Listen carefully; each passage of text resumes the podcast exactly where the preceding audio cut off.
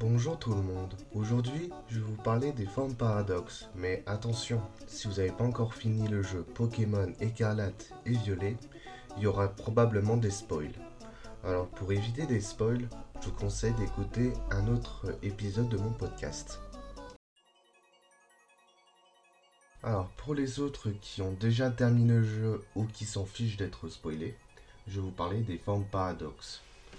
Les formes paradoxes, ce sont des Pokémon issus du passé et du futur, qui ont été découverts en moins il y a plus de 200 ans, lors d'une expédition dans la zone zéro sous la cratère de Paldea.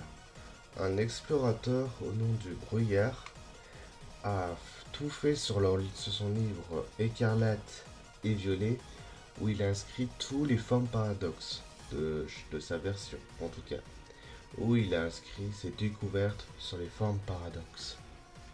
Actuellement, on n'en connaît que 16 formes paradoxes, 8 formes paradoxes du passé et 8 formes du futur. Bien évidemment, sous la forme du passé ou du futur, les Pokémon ont une nouvelle capacité, ou soit un nouveau type que le Pokémon actuel. Par exemple, le Dauphin actuel a le, talent sol. Mais sous sa forme du passé, il a la capacité, le talent sol et combat.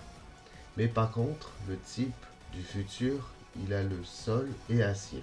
Et bien, bien évidemment, leurs statistiques sont différents et leurs talents aussi.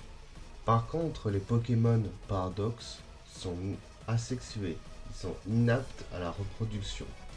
Ils n'ont pas d'évolution ni de préévolution. Je vous ferai une description de toutes les formes paradoxes pour que vous soyez au courant ou soit que vous êtes juste curieux. J'espère que cet épisode vous a aimé. Vous pouvez partager, liker et commenter. Vous pouvez voir mes autres épisodes sur Spotify et Podcast Addict. Vous pouvez aussi noter ce podcast, bien évidemment. Vous pouvez me suivre sur Twitter et Instagram, où je vous donne quelques news. Vous pouvez aussi me soutenir sur Tipeee. Enfin, si vous voulez, si vous le pouvez, bien évidemment. A bientôt dans le monde des Pokémon.